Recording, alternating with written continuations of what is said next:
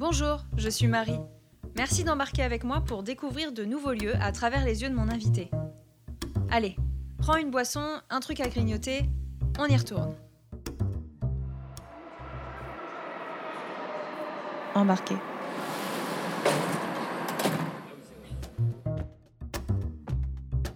Guillaume, épisode 2. Guillaume, on arrive dans le deuxième lieu que tu veux nous présenter. Peux-tu me dire le- quel lieu tu as choisi J'ai choisi l'Assemblée nationale. Je voulais aussi euh, un théâtre. C'est un mauvais théâtre. Euh, mauvais dans le sens où il se joue du mauvais théâtre. Le cadre est, est pas dégueu, mais euh, ce qui s'y dit peut l'être. Moi, je peux le décrire de la manière dont je l'aborde, c'est-à-dire par la salle de presse. Tout d'abord, moi, je rentre dans l'Assemblée nationale avec mon petit papier France Inter en disant bonjour. Euh, je viens emmerder des députés. Euh, Bon, bah allez-y, monsieur, c'est par Ça là. se passe comment tu, tu te présentes avec ta carte de presse Bah alors moi j'ai pas de carte de presse, donc c'était la difficulté un peu au début, donc euh, ils m'ont demandé une attestation de France Inter. Maintenant ils me connaissent parce que j'y vais quand même assez régulièrement. Je vais dire bonjour aux gens maintenant que j'ai l'habitude de, de côtoyer. Et puis quand tu es de la presse, tu vas à la salle des pas perdus. Et puis euh, la salle des quatre colonnes, donc la salle des pas perdus, c'est celle qui est juste avant.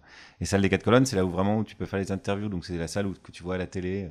Chaque fois que tu as des députés qui sont interrogés à l'Assemblée nationale, c'est dans cette salle-là. Et euh, c'est assez marrant parce que la première fois que je suis allé, mine de rien, c'est un peu impressionnant. Parce que dans ta tête, tu te dis, bah, il y a une charge symbolique quand même. C'est là où sont faites les lois de la République, tout ce qu'on t'a appris à l'école, tout ce que. Voilà. Puis tu Tout ce que t'as pas retenu, c'est ça? Tout ce que t'as- oublié, mais tu, tu te souviens quand même que c'était important.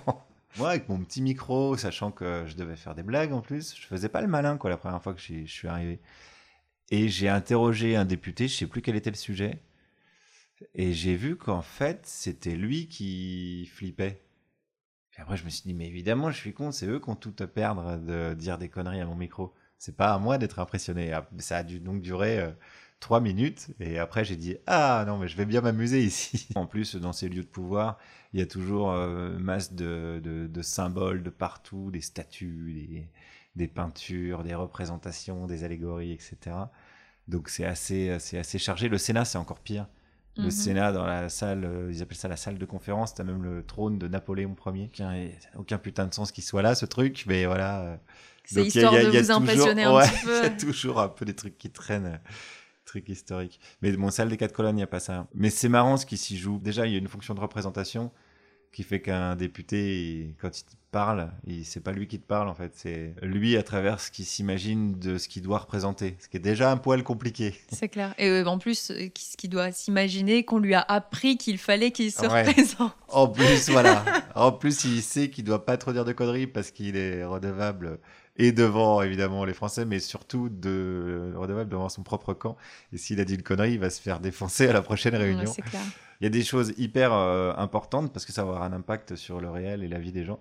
Et il y a des choses très très dérisoires parce que euh, il y a tout ce qui est de l'ordre des petites phrases euh, de cours d'école quoi, de un tel qui a tiré les cheveux à machin quoi. Vraiment, on- parfois on en est là quoi. Donc c'est une espèce d'énorme comédie humaine. Donc c'est rigolo quoi. Chacun joue un peu son rôle. Il y a les journalistes aussi qui ont leur rôle à jouer euh, dedans qui eux sont là avec leur micro et puis euh, qui doivent choper euh, les députés qui passent. Donc ceux qui veulent pas parler, les députés, ils font semblant d'être au téléphone. Il y, a, y a plein de trucs. C'est un endroit hyper intéressant à observer.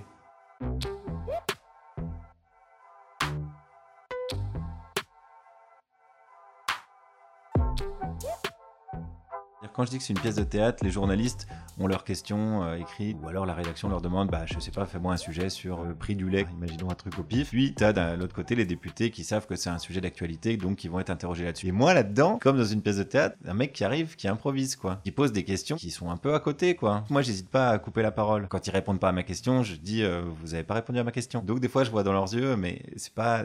On doit pas jouer ça comme pièce. Et ça, c'est hyper marrant à faire. Il faut un sujet et un angle. Et il faut deux ou trois relances parce que c'est quand même la Ligue des champions de la rhétorique.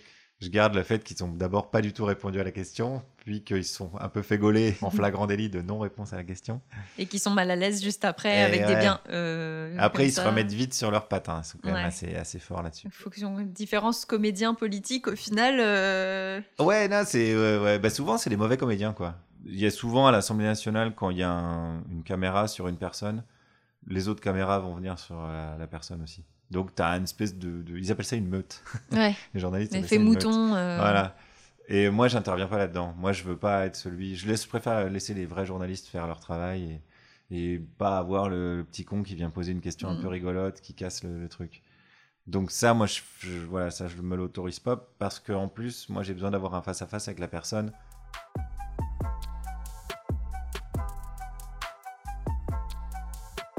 À force d'y aller, euh, je sympathisais avec euh, des personnes donc je citerai pas. J'ai eu la chance un dimanche de voir l'Assemblée nationale complètement vide euh, et il m'a montré tous les recoins, la fameuse salle de sport où Alexandre Benalla était censé s'entraîner. Il y a une bibliothèque incroyable, vraiment hyper belle.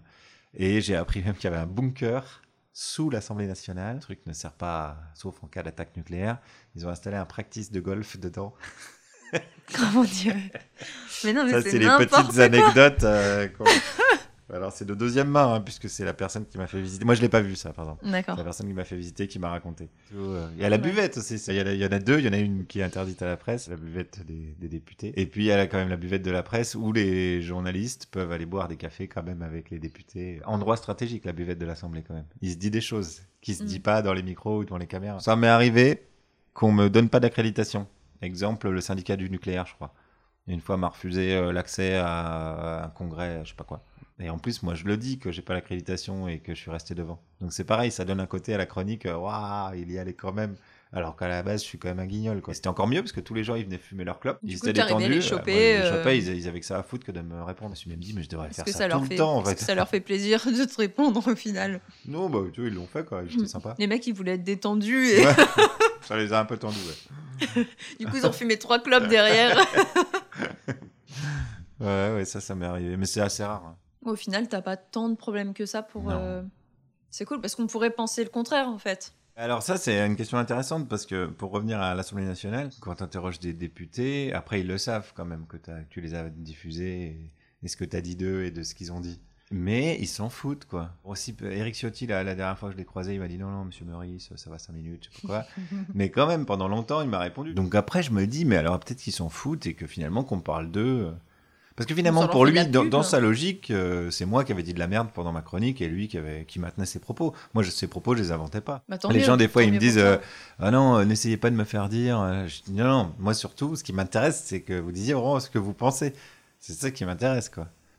Et c'est justement à partir de là, je trouve que les personnes elles commencent à vriller ou à se contredire. Voilà, bah fais, oui. Ah ouais, génial. Là, d'accord. La salle de presse dont tu parlais, elle ressemble un peu à l'ambiance euh, globale, par exemple, de l'hémicycle et tout ça, ou c'est une salle euh, classique La salle des quatre colonnes? Ouais, exactement. bah, c'est celle que ouais, c'est celle que tu vois à la télé. euh, Euh, c'est- tu veux dire dans un écran où la Ouais. personne prend les trois quarts de la place et que tu vois que 2 cm de non, chaque il côté? faut des plans larges parfois. Euh, non, c'est une salle un peu classique. Alors, tu as toujours des huissiers qui traînent euh, pour vérifier. Comme c'est c'est très, très euh, réglementé. Il y a vraiment un- une ligne que tu n'as pas le droit de dépasser, quoi. Et moi, au début, euh, tu vois, Oui. je me souviens, j'avais suivi, c'était l'anniversaire de, de Sarkozy. Donc, j'avais été interroger les députés pour qu'ils leur souhaitent bon anniversaire. Et il y a euh, Henri Guénaud qui voulait pas me répondre. Donc, je l'avais suivi un peu dans le couloir, mais je me suis fait sacrément engueuler par les huissiers qui m'ont dit non, non, non, là, t'as pas le droit de dépasser cette ligne-là, on l'a mis là. Et ils peuvent te retirer là, ton, ton, ton accrète de la journée euh, si tu dépasses. Alors, il y, a- il y a des termes, ils appellent ça la voie sacrée. Oh là là. Alors là, c'est oh, que tout ce qui est. Euh, ouais. Alors là, t'as que les députés et les attachés parlementaires qui ont le droit. C'est comme les huissiers, stades de foot, évidemment. quoi. T'as pas le droit de monter Ah ouais, dessus, ouais, sinon tu payes des amendes, c'est ça? C'est- un peu ça, quoi. Mon dieu. Et moi, on me l'avait dit. Puis après, je me suis dit, bon, ah, c'est bon, si je fais trois ou quatre pas, tu vas ils vont poursuivre euh, Et ben là, tu, tu- tu Et vas. en fait, non. Je me suis fait, je me suis fait engueuler. Théâtre, blabla. Un mot, blabla. Ah, Oui, oui. Dommage. Dommage. Dommage, c'est bien dommage. dommage, euh, dommage, c'est bête ou dommages collatéraux Dommage, dommage, ça pourrait vraiment être un lieu euh, Mm. utile. Bon, bah écoute, on va aller euh, dans un autre lieu. Mais ouais, mais carrément, mais allons dans un autre lieu de ce pas. Embarqué est un podcast de Marie Renaud. À suivre. Ça gueule, ça rigole, ça en fait trop. Merci d'avoir écouté. Si tu veux plus de balades, tu me retrouveras sur iTunes, Spotify ou d'autres plateformes de podcast. Et si tu aimes ce podcast, la meilleure façon de le soutenir, c'est de mettre un avis 5 étoiles. En attendant, je te souhaite de la douceur et de belles balades. À très bientôt.